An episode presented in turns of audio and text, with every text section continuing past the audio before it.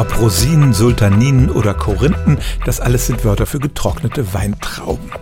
Was ist der Unterschied? Die Antwort auf die Frage wird dadurch kompliziert, dass das Wort Rosine zwei Bedeutungen hat. Einmal ist es tatsächlich der Oberbegriff für alle diese Trockentrauben und dann bezeichnet es auch noch eine bestimmte Traubenart. Korinthen sind eine andere Traubensorte und die lässt man auch einfach an der Sonne trocknen, bis sie verschrumpeln und dunkel werden. Sultaninen dagegen sind eher gelb oder hellbraun und sie sind das, weil sie vor dem Trocknen noch einer besonderen Behandlung unterzogen werden.